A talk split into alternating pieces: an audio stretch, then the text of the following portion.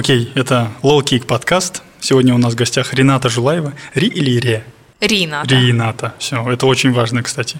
Не люблю, когда, например, мое имя говорят Дин Мухаммед, Диль Мухамбет, Дин Мухаммед. Ну, в общем, у нас в гостях Рената Жулаева. Э, Рената сейчас является стартапером. До этого у нее был очень большой опыт в консалтинге. В Винхаусе, кажется, не была, да, Рената? Нет, чистый консалт.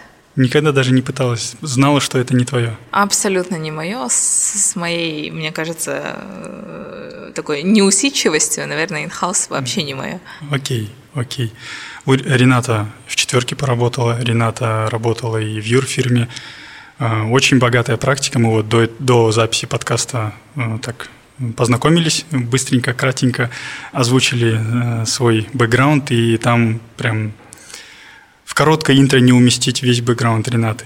Пожалуйста, расскажи о себе и ну так, в экскурс введи потенциальных слушателей, кто ты, что ты, чтобы они понимали, э, кого сейчас будут собираться слушать. Да, конечно. Спасибо большое, что позвал на подкаст. Меня зовут Рената, я изначально юрист, консультант из международных корпораций, из четверки. А мой опыт юриспруденции на самом деле э, начался, наверное, случайно абсолютно, потому что после бакалавра я очень сильно разочаровалась в юриспруденции и решила, что never again, никогда я не пойду туда. Но судьба распорядилась так, что случайно я попала на магистратуру, хотя не очень стремилась, и уже на магистратуре получила свой первый офер в EY, компанию, в которой проработала почти 7 лет. То есть за 7 лет ну, я там хорошо выросла, очень много занималась судебными спорами, очень много занималась IP-вещами, и уже под конец карьеры в Янге занималась IT-ло. А в Янге стало тесно, я решила уйти, это было такое внезапное решение. Затем я ушла в компанию Holler Lomax, это была такая бутиковая юридическая фирма, она только-только зарождалась. После нее были и Deloitte, мое краткое возвращение в консалтинг для того, чтобы еще раз дать последний шанс консалтингу и понять, насколько я в него встраиваюсь, в принципе. Последний шанс был использован, я почти год была в Deloitte, решила, что все-таки нет. И, наверное, последним местом работы у меня были американские проекты, то есть я помогала настраивать и выстраивать работу Верховного суда именно с точки зрения развития такого бизнес-ло в суде. Ну и до этого тоже было очень много проектов э, таких, наверное, публичных, связанных с World Банком, все, что касается информатизации суда, Минюста, изменения законодательства. Я лоббировала несколько законов. Короче, такой большой юридический опыт. На самом деле всегда очень странно про него говорить, потому что кажется, ой, что там, всего 10 лет юриспруденции. Когда кому-то рассказываешь, думаешь, о, господи, как много-то прожито. И вот в августе прошлого года я решила полностью уйти с найма. На самом деле я просто хотела взять сабатикал. Я решила, что 10 лет я отпахала, мне можно немножко отдохнуть. Отдохнуть получилось две недели, и вот на меня сверху как-то упал IT-проект iWow, который мы сейчас э, развиваем в, в Алмате в первую очередь. И затем в феврале на меня упала юридическая фирма. То есть мы открыли свою юридическую фирму и непосредственно обслуживаем только своих частных клиентов, поэтому о юридической фирме нигде ничего нету. Но веб-сайт есть в разработке, но висит. Супер, супер. Если так, э, это больше вы сказали ты сказала, профессиональный бэкграунд. А так, откуда ты? Э, например, я с Алматы, слушателям я еще этого не говорил. Вот а откуда родом наш гость Рената? Да, э, Дин Мухаммеда тоже узнала, что он из Алматы. А, я на самом деле родилась э, на в Советском Союзе еще, как раз на, в период развала, я родилась в Санкт-Петербурге. А первые три года жизни я провела там, затем в связи с тем, что Союз распался, все-таки а, вернулась на родину, долгое время жила там в Восточном Казахстане, у меня отец военный, из-за этого мы жили по два месяца в каждой деревне, у меня нету друзей вообще из детства, а среднюю школу я заканчивала полностью в Семипалатинске, а, экономический лицей, может, кто-то оттуда там будет слушать нас. И затем уже в 2007 году я переехала в Астану, поступила в КСГУ, и вот с тех пор тянется моя жизнь в Астане. Mm-hmm. Почти 15 лет. 15 лет. Ну, смотря на тебя, мне кажется, что вот такой из тебя идеальный житель Алматы выходит, по-моему. Да, Алмата мне вообще очень хорошо подходит. Если бы не, я не знаю, вот эти пробки, наверное, и качество воздуха, вот этот алматинский вайб, на что мне друзья всегда говорят, не говори вайб, это плохое слово. Э, на самом деле Алмата очень гармоничная. И э, я просто в Алмате никогда не проводила много времени. То есть я туда ездила там в командировки, быстро-быстро какие-то дела доделать, а вот этим летом из-за работы над техпроектом пришлось почти все лето быть в Алмате. И я прилетела как раз на прошлой неделе, и я поняла, что, блин, Астана что-то скучноватая, что-то мне некомфортно. Ну, она такая, да, очень размеренная. Да. Ну, смотря у кого как. А, вот, кстати, хорошо отметила то, что открыла юридическую фирму в, феврале этого года, но нигде это не публикуешь, я даже в LinkedIn не смотрел, то есть и этого тоже нету. Я то есть готовился, пытался узнать все то, что есть в открытом доступе информации о тебе. А, но потом возникает этот стартап, эта информация уже есть. Получается, есть такой, может, не знаю, назвать это плавный или резкий, но выход из карьеры, наверное, постепенный, да, так скажем.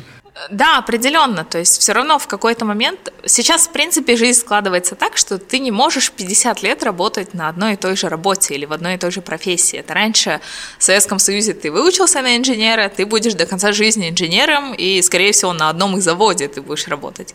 Сейчас все не так. То есть сейчас достаточно нормально каждые 5-10 лет менять профессию, но большинство людей это представляет, что все, я там ухожу из офиса и буду на Бали ловить рыбу и там заниматься йогой.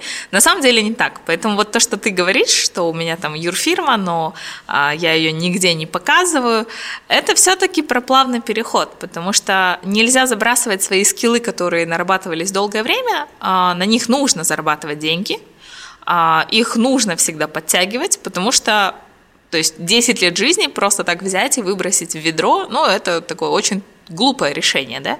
Некоторым, конечно, подходит. Есть люди-энтузиасты, которые там он бросил, стал там певцом, и все классно. Да, то есть это персонально. Но в большинстве своем все-таки нужно это делать плавно. Поэтому да, у меня сейчас такой плавный переход больше в IT. И, наверное, самое интересное, что первый год своей профессиональной деятельности я работала в маркетинге. И я даже когда-то задумывалась брать второе высшее в маркетинге, а, Потом это все забросилось, юриспруденция, и вот прошло 10 лет, и я сейчас в маркетинге, то есть я как CMO в компании занимаюсь маркетингом, взаимодействием с клиентами. Э, короче, судьба сама тебя находит рано или поздно. А как так вышло, что вы Сори, блин, почему? Вот в обычной беседе я могу говорить ты, хотя, ну, не знаю, либо из-за этого то, что выпуск у меня такой официальный орел. Можно Окей. по имени отчеству. Окей, э, как вышло так, что у тебя появилась э, квалификация, у тебя появилась компетенция в сфере авторского права? А, тоже какой-то вопрос. Если честно, я там к карьере, наверное, особенно первые 5-6 лет э, своей вот профессиональной жизни, я осознанно не относилась. То есть это было, не знаю, вот как ты к шведскому столу подходишь, ты начинаешь есть все, да, и набираешь вот как all-inclusive, да, в Турции. Ты думаешь, и рыбу, и сосиски давайте, все. Поэтому IP сложилось как раз-таки из того пазла, э, который мне дал консалтинг. Потому что основные направления в консалтинге какие, когда в четверку приходишь? Это недропользование, corporate, это там все, что касается судов, налоговая вещь, M&A. А, я очень расстроилась, когда меня не взяли в M&A. Я думала, боже, я настолько плоха, что меня не можете взять в M&A. И, наверное, здесь немножко вышло по остаточному принципу, потому что у нас в команде никто не хотел брать суды, прям у людей аллергия была на суды, а мне так нравилось. И IP тоже мало кто знал в команде IP, а мне IP, то есть интеллектуальное право как-то всегда импонировало, всегда было интересно. Несмотря на то, что на бакалавре ужасно преподавали абсолютно. То есть я, наверное, в своей профессиональной деятельности я заново это IP учила, то есть э, с самых низов. Это точно. Ну, у нас были такие даже преподаватели, универсальные солдаты, они преподавали администра... да. один человек, административное право, банковское право, налоговое право, я думаю, блин... И физкультуру. Думаю, какой, какой ты классный человек, специалист, а потом, ну, конспекты и все такое, короче. Не, ну у нас очень странно было, потому что на самом деле мне преподавал доктор юридических наук, один из тех, кто, кого считают прям а, основателем интеллектуального права в Казахстане. Но я из этого ничего не вынесла, было скучно. Фамилия у него... Каудыров. Да. Да, мне преподавал Каудыров, но я как-то не прониклась абсолютно, потому что у нас были э, преподаватели, я хорошо помню, у меня была преподаватель по гражданскому процессу, э, Конусова Венера. Она была всего на 4 года старше.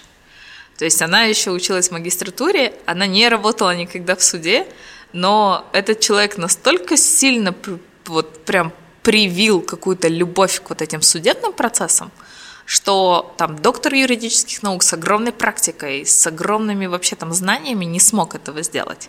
То есть это уже какие-то персональные штуки. Окей, окей.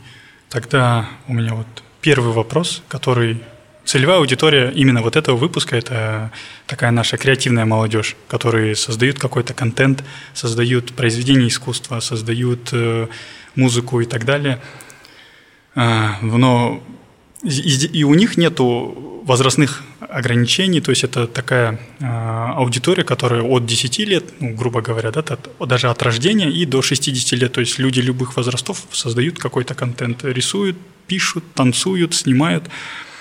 А, вот что касается именно более молодых, они только познают этот мир, они там с документами и так далее особо ну, только в школе могут учиться, только в универ поступили. Ну, кругозор не такой широкий. И условно, как может парниша, девчонка, сидя дома, она может или он записать какой-то бенгер, нарисовать крутую картину. И как, как они могут оградиться от того, страха, чтобы там кто-то нарушил их авторские права на их произведение. Например, я запишу крутой бенгер, вы, вы, выложу у себя там, в Инстаграме как Reels, и он потом разлетится, завирусится, я буду слышать его везде. Я думаю, а почему моя песня играет там в разных торговых центрах, но я за это деньги не получаю? Или, например, я что-то нарисую, а потом увижу, как мой рисунок на банкноте 10 тысяч тенге, да, где-то, или сфотографирую да, что-то. Да, да. Вот.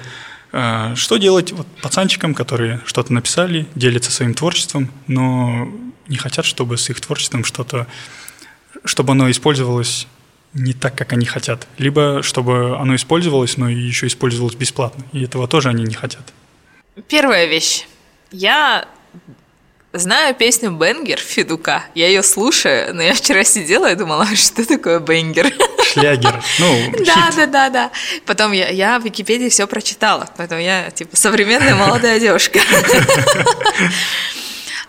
Сейчас, на самом деле, стало немножко э, интереснее с точки зрения интеллектуального права э, и стало сложнее. То есть, если раньше не были соцсети так развиты, когда можно, там, не знаю, какой-нибудь, какая-нибудь картинка, это просто вируситься и просто там миллионы копий ее, но сейчас, э, то есть раньше это все было на бумаге. Поэтому закон, который у нас сейчас есть, он в принципе идеально подходит для всего авторского права, когда ты записал песню на кассету, положил, и ее никто не трогает, она у тебя в сейфе, или там книгу напечатал и так далее.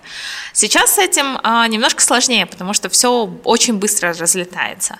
Здесь, наверное, я бы порекомендовала в первую очередь вообще знать свои права автору. Например? То есть у автора любого Например, какой-нибудь мальчик, да, там, сочинил этот бенгер, шлягер. Да сочинил сам, там, написал, я не знаю, там, на компе, да, в какой-то проге, там, записывал и так далее. У этого человека всегда есть два вида прав. То есть одно – это неимущественное, или право признаваться автором. То есть, что бы с этим ни случилось, всегда будет там какой-нибудь а, там Роскельда считаться автором вот этого вот конкретной этой музыки. А другая часть – это имущественные права. То есть, это права коммерческие – насколько он может из этой песни какие-то деньги получать. И зачастую там наши артисты, которые с лейблами работают, а зачастую, например, если они пишут песни, да, и это авторское право, то авторское право признается за ними, за каким-нибудь там Иваном Иванов, да, или там за, за Ливаном Горозия, да, а коммерческое использование, коммерческие права все у самого лейбла. Соответственно, Ливан Горозия может просто в случае, если кто-то его песню использует там без его разрешения в коммерческой там, какой-то сфере и так далее, он может просто прийти и сказать, укажите, пожалуйста, мое имя, это моя песня. А вот лейбл может прийти наказать, отсудить денег, сказать, что это неправомерное использование. То есть вот эти два вида прав изначально, когда автор только придумывает, они зачастую у автора. Но потом автор может коммерческие права отдать какому-то лейблу, чтобы лейбл там его раскручивал, что-то делал и так далее. Поэтому автору, в принципе, нужно понимать вот это комбо из этих прав и понимать последствия а, того, когда ты отдаешь свои вот коммерческие исключительные права. Отдаешь ты обычно по там, договору, по авторскому договору. Ты, там прямо прописывается, что я буду признаваться автором, но все коммерческие права будут э, у второй стороны. И Недавно как раз был э, кейс один, больше это, конечно, не по песням, это по э, ПО, да, по программному обеспечению. А, когда ребята, если не ошибаюсь, работали с каким-то, кажется, РГП это была. И они договорились на том, что ребята сделали программу, РГП заключила с ними договор на отчуждение исключительных прав. РГП это типа госпредприятие, да? Да, да, да, да, республиканское госпредприятие. И они заключили договор, я его видела, то есть когда э, ребята дают ПО, которое они сделали, а те говорят, окей, мы там дальше будем с ним что-то делать, а у вас там будет какой-то процент от продажи. Но фактически компания забрала у них полностью коммерческие права. То есть все ПО, которое они писали полгода, им вообще не принадлежит. И, к сожалению, этот вот вопрос стал только тогда, когда уже все было подписано, то есть они уже отдали свои права. То есть они не понимали, что подписали? Они не понимали, да. И зачастую, то есть для автора или вот любого человека, который что-то там, креатор, да, какой-то, что-то делает, самое важное – это не прошляпать вот этот момент. То есть как только какой-то договор, и в этом договоре видно, что ты что-то отдаешь, лучше юриста, да, привлечь, чтобы просто он make, make sure, что там все будет хорошо а никто ничего не отберет. То есть это вот прям вот очень базовое незнание. Ну это, кстати, вопрос не хотел бы относить только к там, музыкантам, то есть это может относиться и к художникам или фотографам, которые свои фотографии на фотовыставки отправляют. То есть фотовыставка тоже как какой-то компании может организовываться и смотреть, на каких условиях эта фотография будет висеть чтобы, например, там, или в, с музеем, то есть если художник хочет свою картину в этом uh-huh. музее оставить, то же самое. С музеем такие же соглашения, с фотовыставками, с всякими креативными пространствами. Там. Да, мы, например, только что говорили про отчуждение, когда вообще забирают права, все, они тебе не принадлежат, и там лейбл сам все делает. Если, например, мы отдаем какую-то картину на выставку, или, например, вот э, случаи были, когда а, например, там какую-то книгу перепечатывают для слепых, да, шрифтом Брайля и так далее. В законе у нас есть четкие две статьи. Вот закон об авторском праве, на самом деле, его можно самостоятельно изучить. Он достаточно такой, легко написан, без заморочек. А, и там есть случаи, когда можно использовать без разрешения автора, но с выплатой вознаграждения, и когда без разрешения автора и без выплаты. Если это в целом обобщать, то все, что используется в некоммерческих целях, в общеобразовательных целях, а, там в СМИ и так далее, здесь автору никто ничего не платит, но могут фрагменты произведение автора использовать. Например, там кусочек мелодии могут в новостях показать, допустим, или публичное выступление тоже могут показать. Но если мы говорим, например, про использование в коммерческом плане музыки, это другая вещь. Э, допустим, э, в кафе. Вы сидите где-нибудь в кофейне, а там играет Баста со своей там медлячок, чтобы ты заплакала или не заплакала, там как у него было. А в таком случае, то есть это кафе имеет право использовать произведение там Басты, да, если он это написал, он автор, но при этом с выплатой вознаграждения. Чего кафе не делает? Чего кафе не делает напрямую, но у нас есть э, организации по коллективному управлению правами интеллектуальной собственности, авторскими правами. Я работал однажды э, продавцом-консультантом в Адидасе в Алмате в мегацентре, и там мы, ну, просто как, как устроена тема, э, какая музыка играет.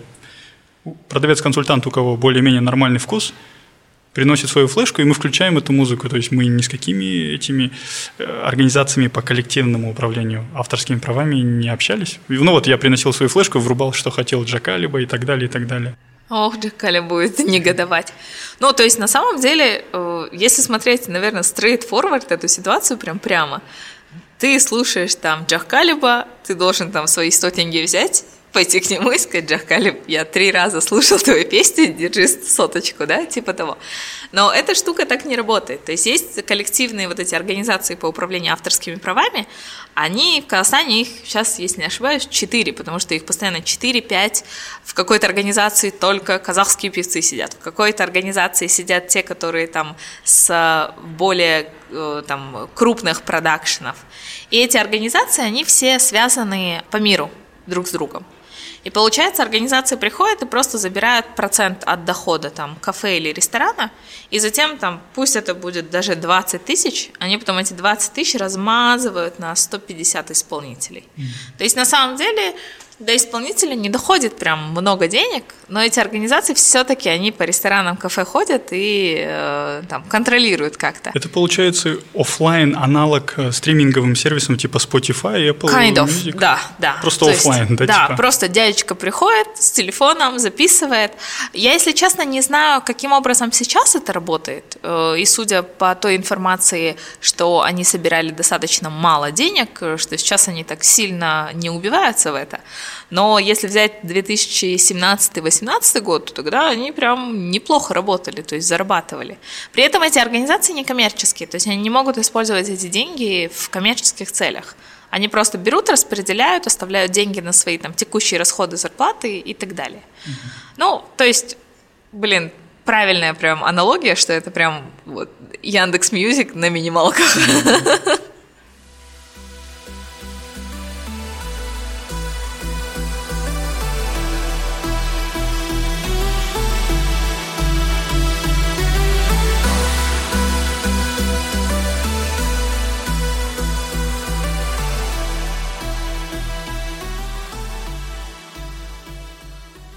Это то, что касается нарушений прав у нас тут, в Казахстане. Конечно, в жизни реализовать защиту своих прав довольно ну, сложновато, если я там 17-летний пацанчик, художник, певец и так далее. Ну, суетливо. Да, достаточно сложно. То есть вообще IP, все споры, они достаточно сложные. Особенно если это касается авторского права. Потому что все, что касается, например, там, товарных знаков или изобретений, там немножко четче, там есть э, требования регистрации обязательной. У авторского права нет. То есть, например, если я написала какую-то книгу или какое-то эссе или какую-то музыку, авторское право начинается с момента создания. То есть для того, чтобы его защитить, мне нужно его просто обнародовать. Обнародовать как я могу? Я могу прям в соцсетях фрагмент выложить, да, написать, вот, я написала книгу, да, это моя книга и так далее. Я могу где-то на выставке показать работу. Это тоже будет обнародование, и желательно а при таком обнародовании обязательно собирать доказательства, там, например, фотографии или отчеты с выставки, что именно вот ваша картина там изначально вывешивалась там, в каком-то 2005 году. И получается, просто другой человек не сможет доказать, что он сделал это раньше вас, и ваше будет ну, по хронологически самым первым стоять, и это доказательство. Да, да, да. А некоторые регистрируют авторское право, то есть это можно сделать буквально за два дня в Каспатенте у нас. Это стоит, если не ошибаюсь, около 8 тысяч тенге но это не необходимая процедура. То есть она не так, что будет прям супер классно защищать авторское право, но как дополнение, в принципе, неплохо.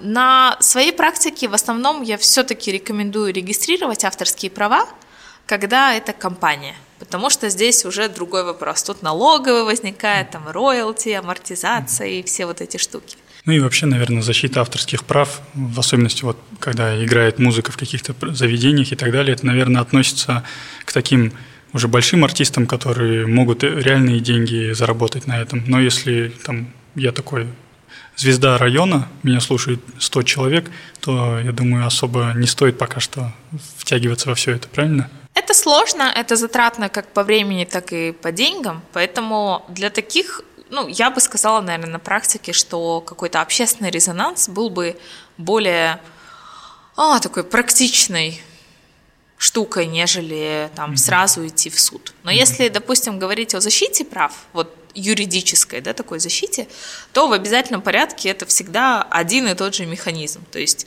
мы видим нарушение, мы фиксируем нарушение, мы смотрим, насколько мы вообще сами защищены, было у нас обнародование, нет, регистрация права, нет.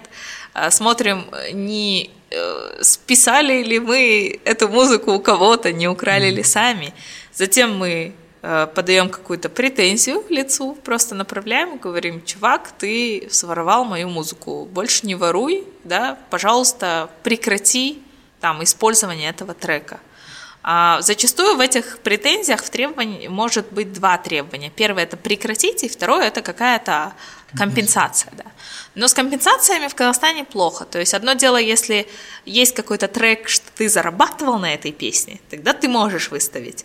Но если ты мальчик, там, тебе 17 лет, и у тебя 100 подписчиков там в Инстаграме, и ты просто говоришь, и 5 миллионов долларов компенсации, то тебе суд, скорее всего, фигу покажет, и ты уйдешь. И вот только после претензионного порядка уже можно идти в суд, непосредственно судиться. Но опять-таки, суд – это такая вещь, не знаю, я своим клиентам всегда говорю, суд вообще нежелательная штука потому что он выматывает как в денежном плане, так и в эмоциональном, во временном, то есть ты стабильно примерно там от 19, ой, от 9 там, до 15 месяцев, если не больше, ты постоянно в напряжении, в судебном, плюс расходы судебные, поэтому это все-таки нужно пытаться урегулировать до. Угу. У нас сейчас много ребят, которые через ТикТок стреляют, они там выигрывают какие-то там не знаю, у них номинации свои. Есть TikTok парень, награды. есть парень, певец там Колорит, э, Мориарт, чьи песни там стали вирусными и так далее. Я могу сейчас много кого забыть, упустить, но они здесь, казахстанцы, записали бенгер, и он завирусился где-то там в России, во многих местах может играть, в Кыргызстане, Беларуси, ну, скажем, СНГ, да? Я не знаю, там в Европе, в Америке будет, но пока вот зарубежье будем считать то, что вот СНГ. Они ну, могут чувствовать, что сейчас они на пике, они могут зарабатывать, но кто-то вот просто берет и использует э, их произведения без их ведома, без э, э, их согласия. И думаю, есть ли возможность использовать этот момент, получить какую-то выгоду от этого и, тем, и еще параллельно защитить свои права?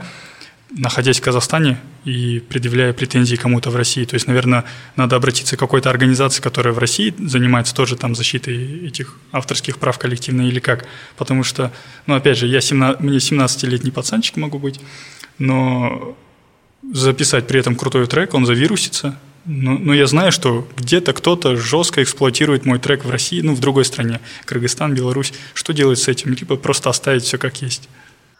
А любые платформы, то есть э, Инстаграм, ТикТок, они всегда оставляют право авторское за каким-то контентом за тобой. То есть если это моя фотография или это там мой трек какой-то, он всегда будет, то есть я буду считаться автором, и исключительно не исключительные права у меня, но я этой платформе передаю безвозмездное право использовать эту песню на платформе. То есть поэтому же вирусятся вот эти в рилсах, которые звуковые дорожки, которые просто так записаны кем-то. Потому что другие люди, я, например, в Инстаграме могу чью-то звуковую дорожку использовать бесплатно, но это можно использовать только в пределах социальной сети. Если завтра, например, этот же трек кто-то из, Инстагр... из Инстаграма, из ТикТока вытащит, и будет в коммерческом плане использовать, там, проигрывать в ресторане, делать концерт, чтобы кто-то другой пел. каталог воткнет. Да, это все нарушение авторских прав. Но проблема здесь еще другая с точки зрения юрисдикции, потому что у нас э, суды не рассматривают э, споры с иностранным элементом, связанные с интеллектуальным правом, за исключением тех случаев, когда ответчик, да, то есть на кого ты подаешь суд, он когда-то имел жительство в Казахстане там, или у него там какое-то имущество есть и так далее. Поэтому придется разбираться в иностранной юрисдикции, а это очень там дорого, долго и затратно. Тогда, если обобщить, то просто радуйся, что твой трек стрельнул, но если это что-то в России происходит, и ты хочешь ну, с этого что-то получить, то пока оставь это на будущее. Я бы сказала, да, с практической точки зрения так. Особенно вот у мальчиков, девочек, у которых выстреливает что-то, Сейчас, э, наверное, больше упор сделать на то, чтобы это не забыли, да, и это выстрелилось, нежели там э, как-то спорить насчет денег, которых еще нет. Конечно, если будет какое-то крупное нарушение, например, не знаю, какая-нибудь премия MTV, да, VMA какая-нибудь, а, где реально очень много денег, и этот трек использовали, ну, тогда бы я, наверное, подумала, идти или нет, потому что там можно а, отсудить хорошие деньги за неправомерное использование авторского права. Но навряд ли такое произойдет в цивилизованных странах, то есть это Европа, Штаты, потому что они очень сильно бдят за авторским правом. Тем более без разрешения, то есть они да, заранее да, да. об этом позаботятся. Они очень сильно бдят об этом. А, это может произойти там где-нибудь на постсоветском пространстве. На премии Муз-ТВ, да? Да, да, вот на премии Муз-ТВ, но там не так много денег. Поэтому все-таки, как юриспруденция, в принципе, Наверное, когда ты долго работаешь, а, ты понимаешь, что юриспруденция – это прикладная наука, то есть это не та сфера, которая должна стоять на первом месте. Это та сфера, которая помогает развиваться другим. И только когда есть риски, например, коммерческие в компании, когда есть риски коммерческие для исполнителя, репутационные и так далее, тогда подключаются юридические инструменты. И, например, даже маркетинг, да, те же самые рекламы взять, выстреливают хорошо рекламы, которые немножко на грани закона и незакона. Mm-hmm. И поэтому юриспруденция просто должна немножко эти риски просчитывать, продумывать и понимать, типа, а если все будет плохо, нам вообще пипец будет, или там все будет нормально. Так что прям вот следовать чисто юридическим инструментам при первом же нарушении, ну, с практической точки зрения это тоже была бы ошибка. Mm-hmm. Окей. А вот до этого ты сказала то, что есть закон об авторском праве, и, в принципе, люди могут, ну, сами почитать, он, в принципе, доступно написан. Э, вот для начинающих артистов, давайте вот всех, вот креативную молодежь, это музыканты и так далее, и так далее, будем называть просто артиста, э, хоть и писатель он может быть. Вот артист, есть ли какая-то черта, до которой этот артист может разобраться с этими юридическими штуками сам? Ну, Потому что, вот как мы сказали, лучше ну, суд оставлять на самые крайние, на самые безнадежные вот уже моменты, когда нельзя своими силами это решить через общественный резонанс, через ну, общение там, с глазу на глаз с тем, кто вот, ну, потенциально нарушает твои права. А, и плюс ну, услуги юриста стоят денег. Где та черта, где артист может разобраться сам? Я бы сказала, черта в подписании документов. Как только есть риск подписания какого-то договора, например, когда ты отдаешь да, какую-то там часть прав или все права, обязательно юриста. А та часть, когда ты уже решил в претензионном порядке э, там какие-то требования выставлять второй стороне, тоже юрист. Конечно, я бы там рекомендовала все-таки с самого начала с юристом поговорить, потому что зачастую э, когда ты выстраиваешь, ну, зачастую, когда ты работаешь судебником, никогда люди не приходят там на только в тот момент, когда спор только начинается, такие типа давайте выстроим стратегию. Нет, все приходят тогда, когда уже жжет сзади, все прям горит. хорошо, все горит. И ты, когда анализируешь предыдущие действия, ты понимаешь, что там нужно было сделать по-другому, тогда бы стратегия сработала. Поэтому в идеале, как только есть нарушение, то есть если это конфликтная ситуация, нарушение, что как только вы узнали, лучше там с юристом переговорить. При том, что не надо искать там супер навороченного юриста супер дорогого, да, можно банально взять, э, поискать в Инстаграме через знакомых студентов, э, юристов там четвертого курса. А, в принципе, они всю базу интеллектуального права сейчас знают. И они хотя бы какие-то теоретические моменты, они могут подсказать. А интеллектуальное право все-таки оно очень сильно на теории основывается. Это не такая вещь, когда практика очень сильно разнится. Вот ты, кстати, предвосхитила мой следующий вопрос. Вопрос был, да, да, обращайтесь к юристу, но типа где его найти, как бы там есть миллион юристов, они каждый на своем специализируется, один там, ой, я нет, я по бракоразводным нет, о, нет, я по корпоративному нет, и как бы ну, я как понял, просто гуглить, Инстаграм и так далее, либо обратиться к студентам каких-то вузов четвертых курсов, да? Правильно, да? Да, то есть э, хороший вариант э, студенты. Но оговорка, каких вузов студентов, потому что, ну, я точно могу сказать, студенты не всех, студенты четвертых курсов не всех вузов могут нормально помочь. Да, ну, слушай, я, я в КСГУ преподаю практически там пять лет. Я в том числе вела IP-право, IT-право, И у меня ребята, кто проходили IP-право, они базу неплохо знают. То есть я бы сказала, наверное, КазГЮУ. А можно еще обратиться в какие-нибудь э, там NURIS, это э, боже, при Nazarbayev University. Кластер какой-то, Это да? кластер, да, инновационный.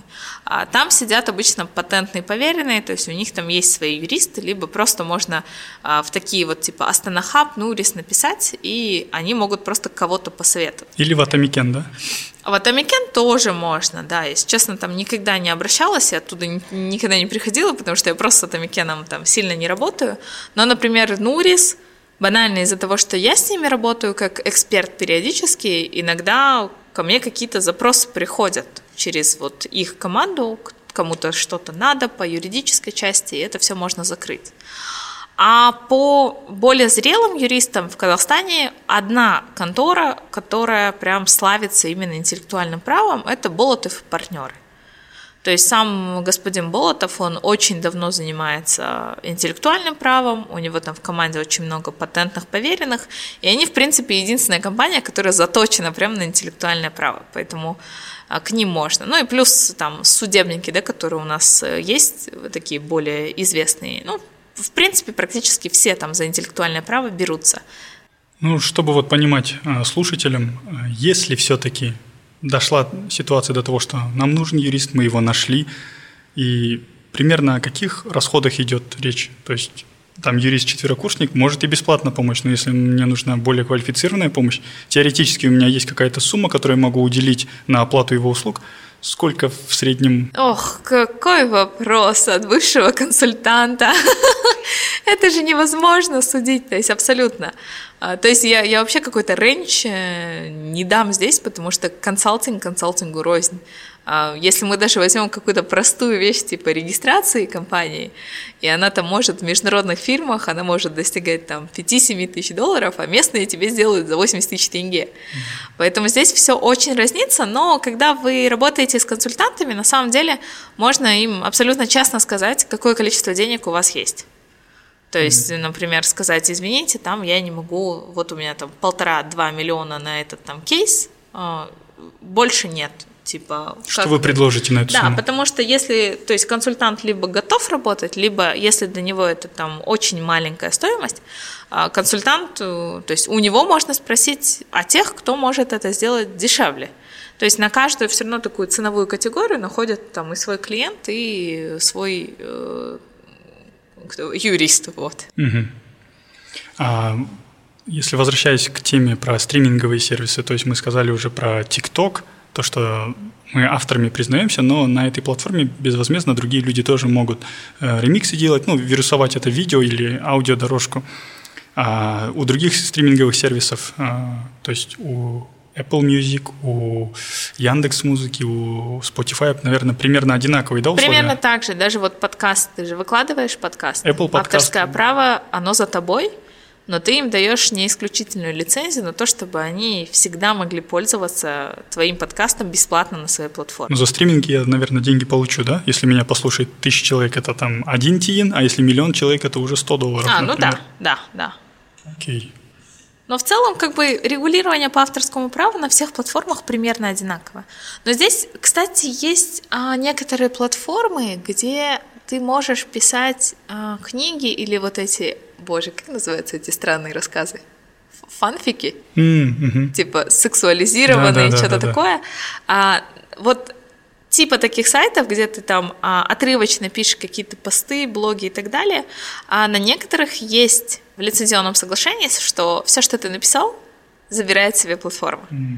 То есть ты безвозмездно передаешь коммерческие права на все. И то есть, если я, например, в каком-то фанфике, там у меня есть 100 постов о чем-то, я это потом в книгу со- собрать не смогу и здесь да, продавать да, меломане. Да, да, да. Ну, то вряд здесь... ли та платформа узнает об этом, что я здесь в Казахстане делаю, но теоретически они теоретически, могут да. То есть, э, особенно есть еще платформы, где, например, мне вот рассказывали, я их не видела, если честно, когда один человек начинает писать книгу, второй там прочитал, что-то добавил, это вот как э, в этом... Ремикс типа, да? Типа ремикс, как э, в Простоквашино было, когда они что-то рисовали там или что-то делали. Вот, то есть в таком случае зачастую платформа забирает авторские права. Но здесь э, как бы тип очень простой. Просто зайти в лицензионное соглашение или там пользовательское соглашение, сделать Ctrl-F, забить авторск, и все. И все, что касается авторских прав, оно вылезет. Окей. А, кстати, вот а, для меня вот было интересно, и для слушателей, я думаю, тоже вот это разграничение, то, что есть э, мои коммерческие интересы, это имущественные права, и мои некоммерческие интересы, это неимущественные права, то, что я могу признаваться автором, и люди должны упоминать то, что я автор. И здесь в части вот коммерческих интересов это когда мы подписываем какой-то договор и лейбл ну, зачастую лейбл или, может, музей, там какая-то фотовыставка и так далее, эта организация забирает себе вот эти имущественные права, то, что они могут зарабатывать на моем произведении. И, опять же, вот ты сказала то, что э, ну, артисту нужно задумываться, ну, он может э, разобраться со своими произведениями, с их регулированием сам до того момента, пока он подписыв... не подписал какие-либо документы. И вот у меня есть друг, он мне отправлял договор, какой-то лейбл хотел э, у него его вот произведение, там что-то около 13 песен, э, весь этот альбом, пол, получить на них имущественные права и дальше вот с их стримингов и прочего зарабатывать. Э, взамен они предлагали ему там аванс, что-то условный там 5 миллионов тенге, что-то в этом духе, но как бы голодному бедному артисту 5 миллионов на старте – это типа классная сумма, но при том, что теоретически все эти треки принесут лейблу ну там десятки миллионов да, взамен. И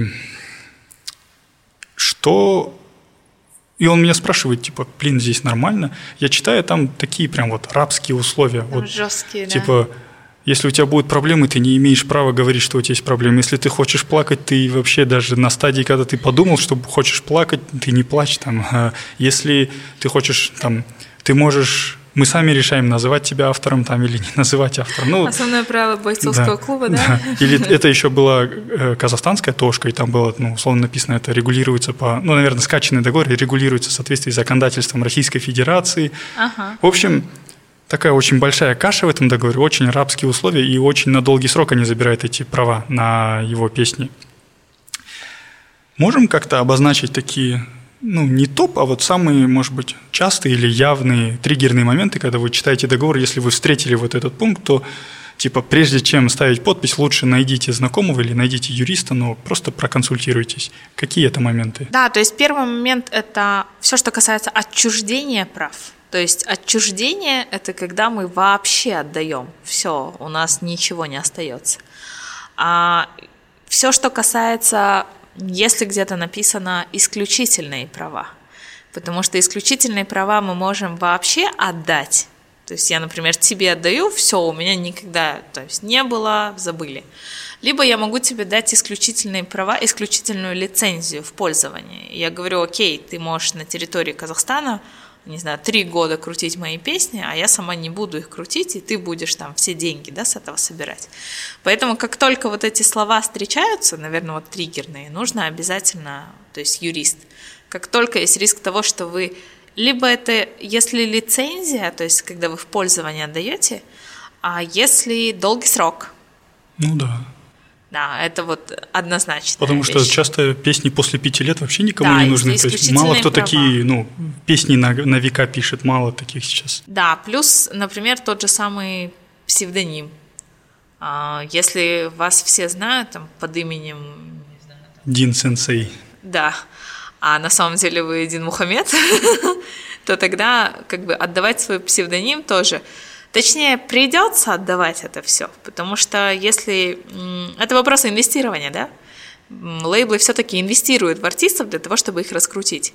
И здесь просто вопрос коммерческий. Если уже отдавать, то отдавать за какие-то хорошие плюшки, а не за какие-то копейки, да? То есть, э, если быть юридически подкованным в этой части, например, привлечь юриста, который раскидает, что к чему, э, с этой юридической базой можно лучше торговаться. Mm-hmm. То есть зачем юриспруденция нужна, чтобы коммерческие вопросы решать, а не наоборот. Да, в конце концов мы придем к точку Б, но вопрос на каких условиях, вот Да. это важный момент. Да, да. Конечно, в процессе можно вообще разосраться и решить, что нет, там он сам будет развиваться, лейбл сам, никто никому не нужен. Но все-таки любые договоры это все-таки такой договорной процесс, когда каждый пытается себе э, там, сделать более там, лучшие условия. И здесь важно юриспруденцию использовать для того, чтобы торговаться. Еще вот тоже триггерный момент. Ну, это, в принципе, уже от- ты обозначила, но если вот прям явно назвать, это передавая эти права, даже артист бывает на собственных концертах некоторые песни не может э, исполнять, потому что права на эти песни уже принадлежат, например, лейблу. Если он с лейблом расстался, но права-то там у них еще сохраняются там на 3-5 лет вперед, и получается, если он хочет выйти с туром куда-то, он должен придумывать новые песни, с которыми он может выпо- ну, выступать, потому что он как бы зарабатывает же на концертах, но не может зарабатывать на песнях, которые он отдал лейблу. Так выходит же. Да, здесь еще нужно различать, есть права авторские, это права человека, который написал э, слова, и права человека, который написал музыку. Ну, то есть это просто, если, если Тимати выпал- выпустил какую-то песню, я не могу где-то там сказать, вот эту песню выпустил я, и там голос Тимати, да? Э, Нет, смотри, есть э, авторские права, то есть когда написал песню, там музыку, текст и так далее. А есть смежные права. Смежные права как раз-таки возникают у продюсерского там центра, который фонограмму выпускает раз, и возникают у певца самого. И это такая вещь, она очень сильно соприкасается, но это разные вещи. То есть смежные права тоже, они там могут быть, могут не быть. То есть у исполнителя может быть, можно забрать у исполнителя. Окей, тогда, и, короче... например, если ага. еще, допустим, там песня, у нас же бывает, когда вот песня, которую всегда пел там какой-нибудь старый певец, да, там какая-нибудь там Роза Рымбаева пела, пела песню, и потом раз, это вот ее песня, смежные права принадлежат ей, и через какой-то момент э, эту же песню поет какая-нибудь там молодая исполнительница, Кавер. перепевает, да. А в таком случае у второй тоже возникают смежные права. Она может делать кавер, но она должна спросить у изначального обладателя смежных прав, можно ли мне делать кавер. То есть везде это договорные отношения. Так, э, я слушателям что рекомендую, если ну, что-то вы там увидели слово смежное, э, ищите юриста. Потому что ну, со смежными очень, не знаю, такой сложный, наверное, пласт, потому что авторское право само по себе понятно. Смежное это оно как будто бы немножко производное от авторского права. Поэтому э, у меня, например, был спор очень большой, почти два с половиной года длился именно по смежным правам. И он был абсолютно непонятен, потому что даже а, международное законодательство, там, конвенции, они хорошо концентрируются на авторском праве, а смежные, они там чуть-чуть где-то сбоку. А, получается, давайте вот так, э, кейс Иманбека «Roses» – это же ремикс, это же смежные права у Иманбека, то есть он же ремиксанул песню э, Сейнт Джона, и ну, есть оригинал этой песни, и получается он с этим ремиксом, он взял Грэмми, и это все смежные права. И У Сейнт Джон... У Иманбека происходит производное произведение. То есть смежные права – это когда права исполнителя, либо права человека, который фонограмму производит. Он как бы взял за основу одно, на этом основании он сделал а, другое произведение. И Сейнт Джон ему ничего не может предъявить, да? А вот здесь, кстати, не знаю. Или он просто ну, выразил свое молчаливое согласие с тем, что окей, Возможно, потому что, в Все принципе, если правообладатель не заявляет свои права, то всем пис, то есть ты можешь дальше использовать. Либо, например, некоторые, ну, допустим, если уже про авторские права, разработки и все остальное говорить, там у НАСА очень много разработок, но в какой-то момент НАСА просто эти разработки, кажется, в 2019 году она в свободный доступ выкинула, чтобы все могли их использовать. И здесь, вероятно, там примерно такая же да, схема, что ремиксанул, оба выиграли, и эти не стали подавать. Но вообще в авторском праве есть такая интересная полемика, она такая изначальная. А, Есть люди, юристы, которые думают кардинально. А, То есть одни говорят, что авторские права должны там супер-мега охраняться, а вторые говорят, что нам в принципе не нужна охрана авторских прав. А вторые почему это говорят? Потому что у нас сейчас очень много изобретений, но из-за того, что есть некоторые там патенты, ограничения в использовании и так далее, большинство людей не может ими пользоваться. Например, если даже взять а, сферу там патентов на лекарственные средства. У какой-то компании есть патент, она изобрела, она никому не дает, но она не может производить, например, на все население Земли да, эти лекарства оно производит только на частное население, поэтому там Африка остается без лекарства. В таком случае эти люди говорят, если бы они это открыто выкинули, всю формулу, сейчас бы вообще все произвели, все были бы здоровые, красивые, классные, все дела. И вроде бы ты когда слушаешь, думаешь, да, как бы мы же должны быть гуманными, но вот если какое-то изобретение улучшает жизнь человека, почему бы его не использовать в целом? С другой стороны, на чаше весов это вопрос мотивации – потому что автора нужно мотивировать, чтобы он делал какие-то изобретения. Если я сейчас делаю изобретение, ничего с этого не получу, все будут пользоваться, мне навряд ли будет интересно придумывать что-то еще.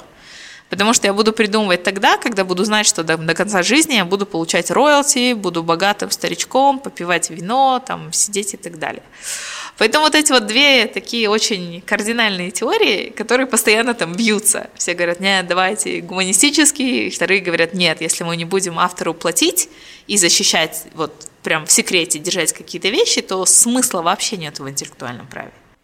Ну, я думаю, было бы нифигово защищать. Ну, классно было бы, если бы мой дед там какую-то песню бы выпустил бы, она бы там пипец большие бабки бы ему приносила, потом она бы по наследству имущественные права перешли мне, я бы там кайфовал бы на деньги, которые я зарабатываю благодаря своему деду. Это вот как, например, Битлз и их дети, Майкл Джексон и их там правоприемники, там кто еще, ну вот все умершие артисты, да, так скажем. Да, но тут проблема. Ты живешь в стране с очень высоким уровнем инфляции и девальвации.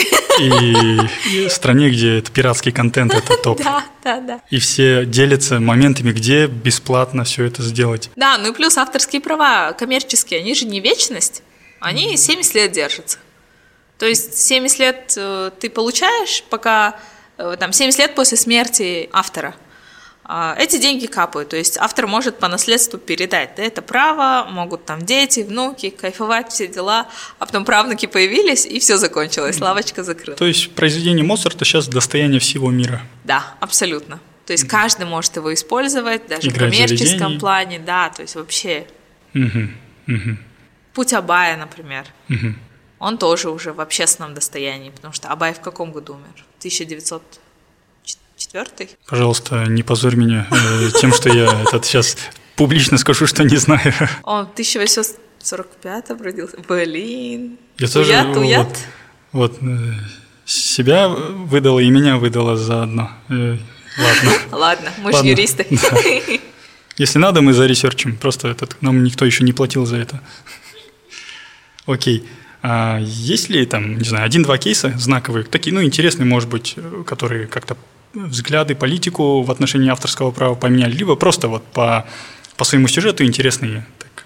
Был, э, был интересный кейс, э, связанный со смежными правами, когда э, один из музыкальных лейблов передал исключительные права на Казахстан другому то есть казахстанской компании, и казахстанская компания должна была собирать как раз-таки деньги со всех тех, кто использует эту музыку, да, начиная с телеканалов, заканчивая кафешками, ресторанами, вот этим всем.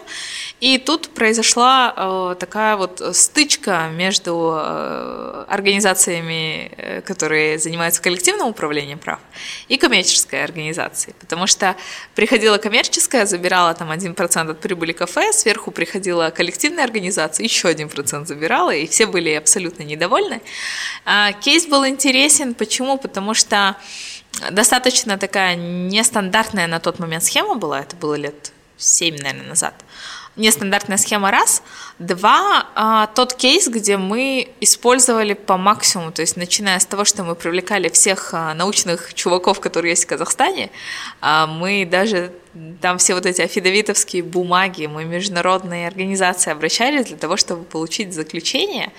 А в целом спор вышел, первая и вторая инстанция поддержали, третья инстанция отказала нам. А, хотя мы до конца были уверены, что мы этот кейс выиграем. А из тех споров, которые я не вела, а, где-то в 2014 или 2013 был спор между двумя исполнителями казахскими, когда один у другого украл музыку. Это, наверное, какие-то взрослые, да? Если, да, да, да. Если да, это молодежь, это, я не знаю. Это этого. агашки прям такие взрослые. Там был очень большой срач, он там год почти длился. Привлекали экспертов, которые делали экспертизу на предмет того, насколько это украли, не украли. В итоге, насколько помню, этот спор закончился тем, что не украли, все нормально. Но это прям вот на, во всех газетах, во всех онлайн-изданиях было, что...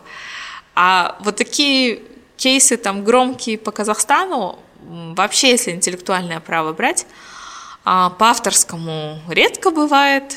В большей степени это либо товарные знаки, либо какие-то там упаковки лекарств, патенты и так далее. А так, чтобы именно по авторскому было очень много кейсов, если честно, не помню. Я думаю, вот, чтобы собственникам бизнесов, всяким там э, кафешкам, ресторанам, торговым центрам быть спокойным, чтобы к ним никто не постучался и не попросил 1%, это э, если воспроизводить музыку в помещении, то, наверное, воспроизводить с, не знаю, с оплаченного стриминга, то есть если у вас есть подписка на Spotify, так, да? А подписка на Spotify, подписка на Яндекс Музыку вся предусматривает, что ты используешь музыку в личных целях. А, при этом вот личные и коммерческие а, грань же практически нет. То есть, например, если у меня семья в 150 человек, и у нас свадьба, Что это будет, личное или коммерческое? Это уже нужно будет доказывать. Если ты в ресторане используешь, то есть конкретно там на то и ресторан включил эту музыку, будет считаться как будто коммерческое, да, потому что гости пришли, они заплатили деньги, ты дополнительно а, создаешь какую-то ауру того, что вообще все офигенно, кушайте еще. Или вот такой скользкий момент. Есть небольшая кофейня, и там есть свой бариста, и он принес свою JBL-колонку, поставил музыку и слушает ее для себя, но при том, что всю эту музыку слышно на эти 20 квадратных метров. И здесь тоже надо доказывать, он да, включил для себя, либо это от имени кафешки он сделал. Очень сложная вещь, потому что для себя надень наушники, чувак. Как где-то было в Инстаграме. А, какой-то мемчик был, а, что типа девочка плакала в самолете и просила Рамштайн, и уже весь салон начал просить, чтобы мать ей включила Рамштайн. Мать включила Рамштайн, и они взлетали под вот этот Du hast, du hast mich. И кто-то внизу пишет, было бы классно, если бы изобрели такие маленькие колонки, которые можно положить в уши. Так и здесь. КПМГ. Мне, мне тут дали подставку под э, воду с KPMG. Да, Рената у нас, э, бэкграунд у нее в Янгах, у меня KPMG. У нее, скажем, 7 лет, у меня и 7 месяцев не было. Да? А-а-а. Да, полгода я был там. Нет, почти я... 8 у меня Deloitte еще был. А, я этот... Я очень быстро понял, что я in-house парень. Ну, слушай, это еще надо понять, потому что люди годами иногда ходят там по 15 лет и не понимают, чего они хотят от жизни. А все со стороны думают, что они все все понимают. Ну, такая иллюзия. То есть э, молодежь на них смотрит, такие, о, я хочу быть как он, а он там ходит в голове, зачем я живу, куда я иду, кем, ну, что обо мне думают мои дети. Нет, я, я обожаю, когда... Э, у меня же много знакомых, там, бывших студентов, им там по 22 года. Я обожаю, когда они такие, типа, я ничего не достиг. Я думаю, о май гад. Конечно, где твой миллион? Где твой Кадиллак, чувак? Моргенштерн там в 12 это все сделал. А, или у нас э, в Алмате была на э, одном ивенте, Coco Nights назывался, там был очень прикольный маркетолог. На самом деле там очень живой парень, э, там видно, что креативный, все дела, но меня так рассмешило, потому что он э, сказал там, меня зовут так-то, мне 21 год, у меня 8 лет опыта в маркетинге. Я, я просто сидела половину выступления, э, короче, пыталась понять так 8. Я такая думаю, так, это в 13. То есть, когда я из лужи ела грязь, примерно в этом же возрасте человек уже делал маркетинг. Поэтому меня, то есть меня прикалывают такие люди. Потом я вспоминаю, думаю, если я в 11 лет э, продавала по подъездам яблоки, которые дядька принес, можно сказать, что я уже 20 лет в продажах. Тогда, о, блин, ну это вопрос, как этот упаковать, да, себя. Если возвращаясь к теме с, к этими, с авторскими правами, я думаю, мы вот уже большую часть блока прошли. А, я сейчас, вот, скажем, артист, мне не все равно, что будет с моими произведениями. я послушал этот подкаст, я почитал закон и так далее. Я понимаю, что мои произведения будут приносить деньги, а может даже не понимаю, но надеюсь на это. И я хочу, чтобы мои дети, мои внуки там пожинали плоды от моих произведений. Что мне сейчас надо сделать? Потому что, ну, как бы не лишиться этих прав, а если там и кому-то передавать, как-то это с умом делать. Да, но первая вещь это не лишиться этих прав, да? А вторая вещь, все авторские права передаются, то есть коммерческая часть передается по наследству. Прям вот абсолютно так же, как будет передаваться там квартира или машина. Угу. А вот теперь, если есть парень, у которого отец, мать были ну, артистами, ну, что-то создавали, и знает, что у них сохранилось очень много таких вот э, произведений, на которых можно зарабатывать, э, ну, они лежат там у него в шкафу где-то и так далее, э, на компьютере лежат. Как он может это дальше вот монетизировать? И вот первые шаги. Ну, в первую очередь это нужно обнародовать. То есть обнародовать и доказать, что они принадлежат им. Смотрите, мой отец в свое время вот такое делал, да, типа да, и в Инстаграм. Да, да, да. Например, там обнародовать такие вещи хорошо там через журналистов. Если, mm. допустим, это очень знаменитый был какой-нибудь певец. Например, Батырхан там... Шукенов, да, условно? Да, то есть, например, же там у него сохранились какие-то наброски песен. Можно это все через СМИ сделать. То есть чем более официальный канал обнародования, тем лучше, чтобы для того, чтобы завтра доказать, что вот на самом mm. деле это я обнародовал. А затем у нас авторское право, все, что касается сроков, оно достаточно гибкое. То есть, например, если при жизни автор обнародовал и начал получать какие-то деньги, то оно сохраняется 70 лет после смерти автора. Если это обнародование было после смерти автора, то 70 лет начинает течь с момента обнародования. Mm-hmm. Если произведение было, но человек был репрессирован, например, только после его реабилитации мы считаем эти 70 лет. Поэтому в законе это все прописано. А, вот это почему, ну, еще имеет значение реабилитации, там, такие да, вот технические моменты. Да, то есть исторически вот эти факты, но вот, вот эти 70 лет, просто многие думают, что эти 70 лет текут только вот там автор умер, все, 70 лет. Нет, там постоянно абсолютно разные сроки в зависимости от ситуации, которая mm-hmm. сложилась. Потому что у репрессированных людей, ну, это видные деятели, у них какие-то записки могут быть, да, какие-то да, очерки. Абсолютно. Интересно. Окей, а теперь Ищите вот... талантливых родственников из прошлого предка. И ищите юристов, чтобы нормально это обнародовать, а то, блин, иногда простые вещи бывают, ну, обыватели могут, ну, испоганить там, ты как юрист думаешь, как ты мог это испортить, сделай А, Б, С и получишь Д. Они делают А, Б, X, Y, Z и не приходят к Д. Юристы разные бывают, абсолютно. А вот теперь возможность для а, вашего самопиара или вот а, для потенциальной продажи ваших услуг. У нас а, возникает там новые казахстанские лейблы, уже есть какие-то действующие.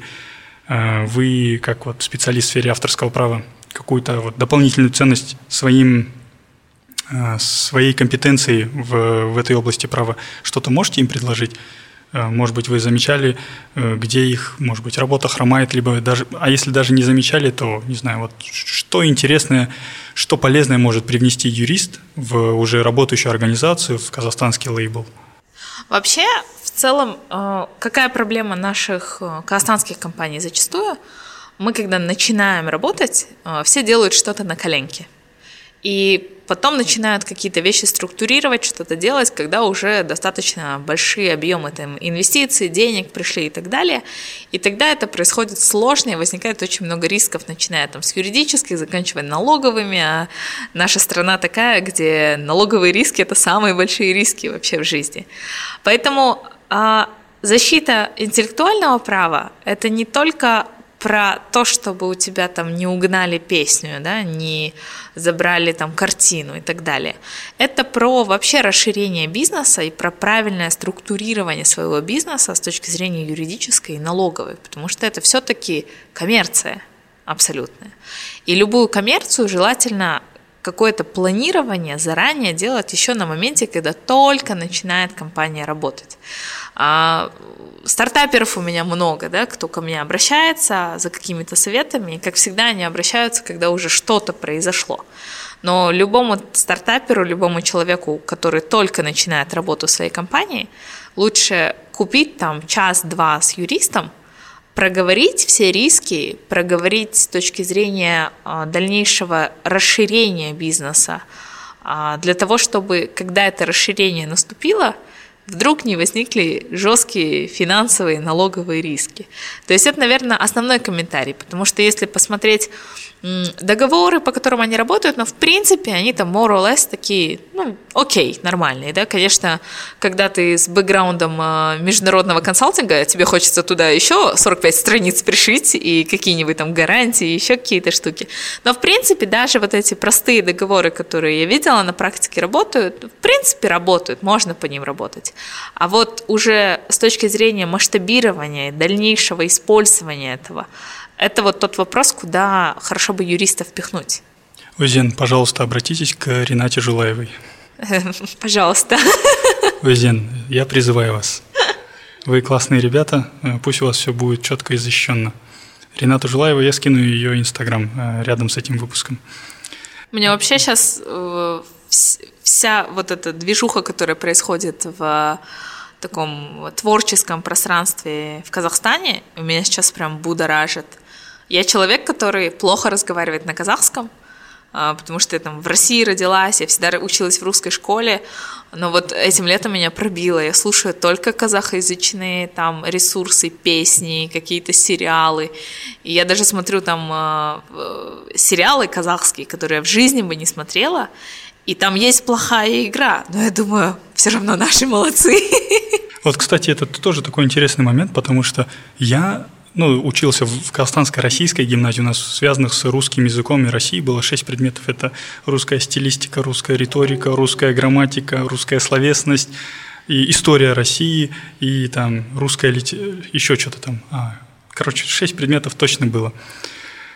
И, ну, я казахский язык до первого класса, ой, э, я русский язык до первого класса не знал. К одиннадцатому классу я забыл казахский язык потом университет, ну, юриспруденция преимущественно у нас русская же, как бы основная деятельность преимущественно русская. И только в Австралии, находясь за 10 тысяч километров от Казахстана, я начал так скучать по всему, я начал слушать казахстанскую музыку. Казахскую. Да, да, да, да. Не казахстанскую, а именно на казахском языке музыку. И сейчас, благо, ну, много этого контента, и хочется слушать на самом деле. Но меня прикалывает вот эта ситуация, когда ты вдали от дома, патриотом быть э, приятнее. Даже Нуртаса можно слушать в Австралии. Да, потому что я, например, там я по полгода обычно в Штатах, полгода в Казахстане, и то есть я могу сравнить и если какие-то события там происходят в Казахстане, если я в Штатах, я так больно воспринимаю, мне прям охота там с флагом выйти, да, и вот это все. А когда я в Казахстане, даже были январские события, мы такие, ну, окей, ну, посидим дома, да, мы такие, ну, вроде ничего не происходит. Ну, особенно в Астане там тихо, да, было вообще.